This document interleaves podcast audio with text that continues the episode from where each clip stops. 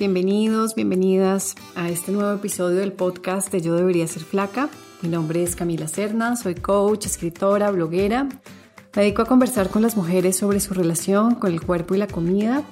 Y en este episodio vamos a hablar del positivismo tóxico. Me encanta entrar en estos temas con una mirada crítica, porque la cultura nos va votando sus mandatos y a veces los tomamos sin cuestionarlos. Caracol Podcast presenta yo debería ser flaca con Camila Serna. Y este en particular suena bien, claro, ser positivos. Pero ¿qué pasa cuando se vuelve un mandato? ¿Y qué podemos hacer para relacionarnos con nuestra humanidad que no siempre es positiva o se siente positiva de una manera más sostenible? Este episodio está patrocinado por el nuevo programa que voy a lanzar pronto, se llama Comer Confiando y Disfrutando es una masterclass grupal para mujeres. Si estás en una lucha con la comida, te recomiendo este programa. Son ocho semanas. Tiene clases grupales, individuales. Trabajamos con un currículo educativo que he diseñado a lo largo de los años. Ya en este punto tengo una claridad sobre qué funciona. Por eso pasamos por temas de biología, psicología de comer, emociones, mindfulness, cultura de dieta bueno, es muy completo y además es grupal. Somos mujeres escuchándonos, apoyándonos, entendiendo que no estamos solas. Y si quieres información, puedes entrar al link que está en mi perfil de Instagram o puedes escribirme a mi correo camila.cerna.francamaravilla.com. Y bueno, entramos al tema de hoy. Me encanta. Si has sentido culpa por no poder mantener una actitud positiva, si has sentido presión por ver el lado positivo de las cosas, aun cuando no estás lista para verlo o no estás lista para ver los aprendizajes, este episodio es para ti.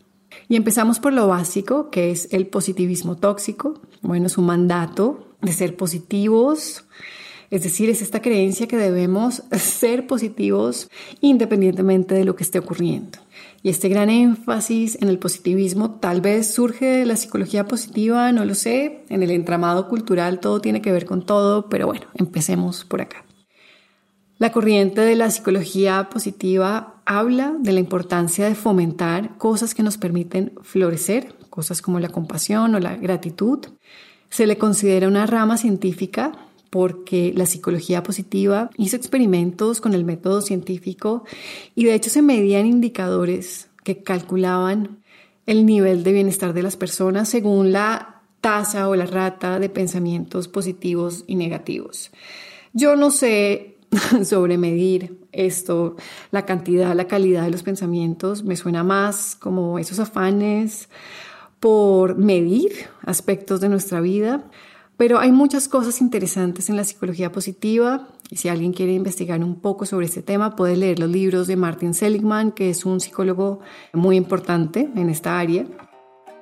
La psicología positiva se basa en la rama humanista, que a mí me parece muy bonita, muy interesante, y hace énfasis en la subjetividad de los individuos más que en las patologías o en las disfunciones o en las neurosis que se puedan diagnosticar en una persona. Y tal vez le suene la pirámide de Abraham Maslow, que fue un psicólogo humanista que habló de las jerarquías en las necesidades humanas. La psicología positiva parte como de esta rama humanista. Y él decía que en la base de esta pirámide están las necesidades más básicas, como tener suficiente comida, respiración o que el cuerpo esté en homeostasis. Más arriba, en la pirámide, Está ya la seguridad física tener techo, tener ah, un empleo, cosas así. Y en la medida en que se asciende en la pirámide, pues se entra en territorios como la autorrealización o la creatividad. Es decir, que si no tenemos cubierto lo de abajo, lo de la base, esos temas de comida, de seguridad física, pues no entramos en otros territorios como la autorrealización o la creatividad. No, no podríamos entrar ahí según Abraham Maslow. En todo caso, la psicología positiva habla sobre herramientas que pues a mí me parecen vitales. En este planteamiento no es solo manejar un diagnóstico o un paciente, no es solo aprender a administrar nuestra ansiedad, nuestra depresión, sino activamente practicar cosas que nos ayudan a prosperar. Cosas como la compasión, la gratitud, y la verdad creo que pueden ser prácticas muy beneficiosas Se me viene a la cabeza la relación que investigadores como Brené Brown han encontrado entre la gratitud y la alegría, y yo creo plenamente en esta relación. Cuando practico la gratitud, siento que tengo un acceso más directo a esta emoción, que no es felicidad, es alegría, es apreciación por estar viva. Para los que preguntan cómo practicar la gratitud, bueno, es muy sencillo, basta con dedicar unos minutos al día, puede ser al final del día, reflexionar sobre cosas sencillas por las que sentimos agradecimiento que si no hacemos el ejercicio deliberado, pues fácilmente las pasamos por alto. Cuando yo hago este ejercicio lo hago en la noche y lo que aparece usualmente son cosas sencillas, como el hecho de que mi hijo está a mi lado, está dormido, está seguro, tranquilo. Y bueno, esto es suficiente para activar esta sensación de gratitud, de alegría, de apreciación por la vida. La autocompasión, bueno, también es una herramienta que sé que funciona de primera mano, sé que funciona independientemente de todos los estudios nuevos que ahora hay sobre su eficacia. Sé que funciona porque en mi propia vida he visto que avanzo en esto de conocerme, de investigar en mí, en la medida en que me niego a ir en contra mía. Y esta disposición amable, que es el eje de la autocompasión, bueno, lo cambia todo. Pero bueno, lo que nos convoca hoy es el positivismo tóxico, que es otra cosa, no tiene nada que ver con la práctica de la autocompasión o de la gratitud, sino que tiene que ver con eso que nos desconecta de lo que estamos sintiendo y nos lleva a esta obligación de siempre estar bien. Yo no sé si el positivismo tóxico cogió premisas de la psicología positiva y las transformó, empaquetó en un mandato que la cultura, por cierto, acogió bastante. De pronto es por ahí. De pronto también es que vivimos en una cultura del eterno entretenimiento y ya no podemos sostener una capacidad para estar con nosotros mismos cuando algo nos molesta. Es decir, estamos tristes y prendemos la televisión o nos vamos a las redes, no aguantamos la aburrición o estar unos ratos solos. No tenemos como ese aguante al malestar que tal vez antes, cuando la vida era más molesta, había menos confort, pues era una faceta más natural de vivir tal vez ahora ya no lo es. Ahora nos reta más y claro, siempre queremos estar bien. Siempre queremos estar bien, pues cuando estamos mal, hay esta idea de que estamos fracasando de alguna manera. Yo creo que las personas que vivimos en estas culturas occidentales, hemos sentido esta presión y a veces la sentimos y no la detectamos. Pasa bajo el radar porque está muy presente esta presión cultural en películas, redes, mensajes por todos los lados, personas que, seguimos, que admiramos, que, que siempre dicen estar bien y bueno, creemos que eso es lo que debemos hacer, se vuelve como el aire que respiramos. Y algo del positivismo tóxico también tiene que ver con el imperativo de la felicidad, entendido como siempre tener que estar felices, la verdad no sabría ni cómo empezar a aplicar eso. Pero este imperativo de la felicidad es, es así como un primo o un pariente cercano del positivismo tóxico, o de pronto son lo mismo, no lo sé. Pero este imperativo de la felicidad, que es otro mandato, pero de la felicidad, y este constructo de la felicidad, bueno, lo vivimos cuando sentimos culpa o vergüenza por sentirnos tristes o angustiados o cualquiera de esas emociones que denominamos malas o que no deberían estar ahí o que no son legítimas. Y cuando estamos ahí, como inevitablemente pasa, pues sentimos que estamos fracasando. De hecho, hace poco leía un artículo sobre un investigador que se llama James Davis, él es inglés, y hablaba de cómo la industria farmacéutica ha patologizado facetas normales de vivir con cada edición del manual diagnóstico, que es el DSM, ya vamos en el 5, pues aparecen más y más diagnósticos, más maneras de patologizar y de crear pacientes psiquiátricos que consumen fármacos. Y el libro que, que él escribió sobre esto es muy interesante, lo recomiendo. Este mandato de la felicidad hace que un mundo tan repleto de diagnósticos pues tenga sentido, porque si creemos que lo correcto o lo único posible es ser felices, pues vamos a patologizar todo el resto. Pero la verdad esto no es muy sostenible. De hecho ahora pienso en Viktor Frankl y su libro Un hombre en busca de sentido.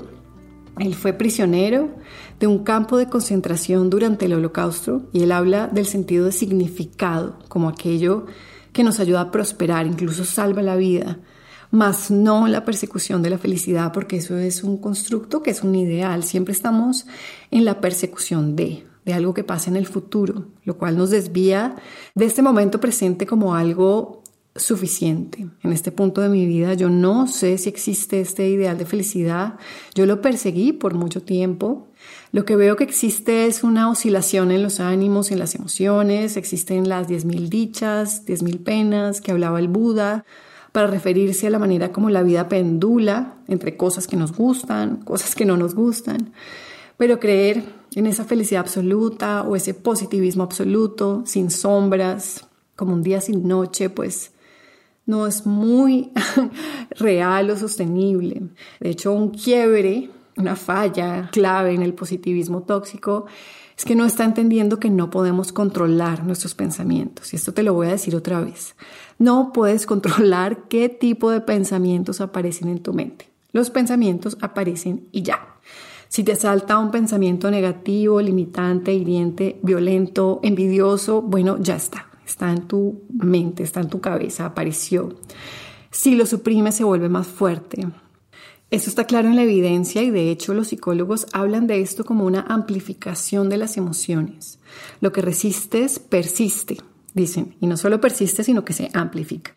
Y lo mejor que puedes hacer para manejar esos pensamientos es aprender a observarlos sin fusionarte con lo que digan, sabiendo que lo que aparezca, el pensamiento que aparezca es legítimo. Podemos quitarles ese agarre que quieren tener, podemos aprender a no engancharnos, que ya es una proeza, es una destreza emocional muy importante, observar y dejar pasar. Y yo sé, más fácil dicho que hecho, pero ayuda a saber que un pensamiento no es la verdad, que se pueden dejar pasar, que se pueden retar, pueden sentirse como la realidad, porque nos agarran también con material emocional que se siente como la verdad, pero eso se puede interrumpir, ese patrón. Ese relacionamiento con los pensamientos es mucho más efectivo que procurar tener pensamientos buenos todo el tiempo, porque cuando estamos ahí además algo peligroso pasa y es que nos volvemos supersticiosos, supersticiosas con los pensamientos. Tal vez allá hay un poco de New Age, cosas como el documental El Secreto, no sé si lo vieron, no hay que verlo. y creo que este discurso mucha gente lo asimiló con religiosidad y superstición, creyendo que cada pensamiento materializa una realidad, pero de una manera muy lineal, o sea, pienso algo, manifiesto algo. Entonces, pues claro, nos asustan los pensamientos, creemos que tenemos que tener pensamientos buenos todo el tiempo porque si no algo terrible va a pasar. Nos gusta la linealidad, nos da seguridad, pero realmente no creo que funcione así. Independientemente de cómo funcione la manifestación, lo que sí sabemos es que la calidad de los pensamientos pues sí está muy influenciada por las emociones del pasado. Si nuestro sistema nervioso está desregulado por cuenta del trauma, por ejemplo, eso va a afectar lo que surja en nuestro campo mental, la calidad de nuestros pensamientos, si son limitantes o no. Y de estos pensamientos se genera una emocionalidad y todo esto desemboca como en unos patrones de conducta que se vuelven muy familiares y en una manera de actuar, que sí genera pues una realidad, diseña una manera de vivir. Pero sí hay maneras de intervenir en estos patrones y hay un trabajo de autoconocimiento que nos ayuda para aprender a prestar atención a lo que va ocurriendo sin fusionarnos y salir de estos patrones limitantes.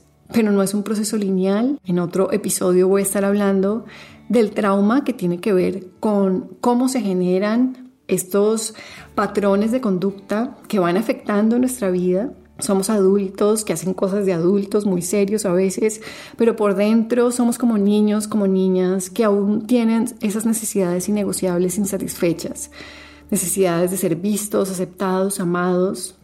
Así que no te afanes por ser positiva. No funciona obligarte a hacerlo.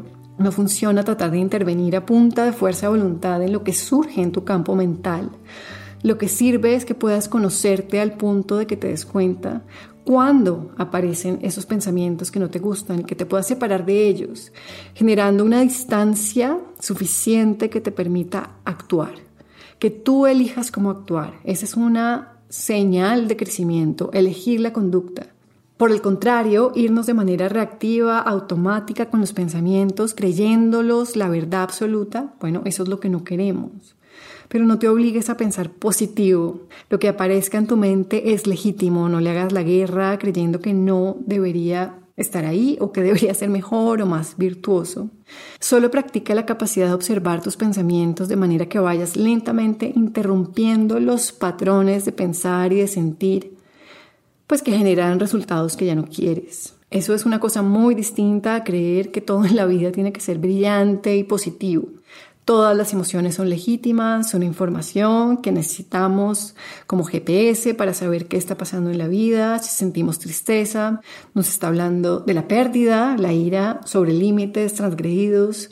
Todo eso es importante. Podemos aprender a sentir, recibir información, sin creer que hay facetas nuestras que no son legítimas. Paradójicamente, este permiso para ser, para abrazar nuestra humanidad como es, Paradójicamente, en este permiso para ser se arraiga una mirada suave, curiosa, compasiva, que nos permite no irnos en automático con nuestros pensamientos, emociones, sin quedarnos atorados más tiempo del que toca en estados emocionales que generan malestar, generando ese espacio para elegir la conducta que es lo que queremos finalmente.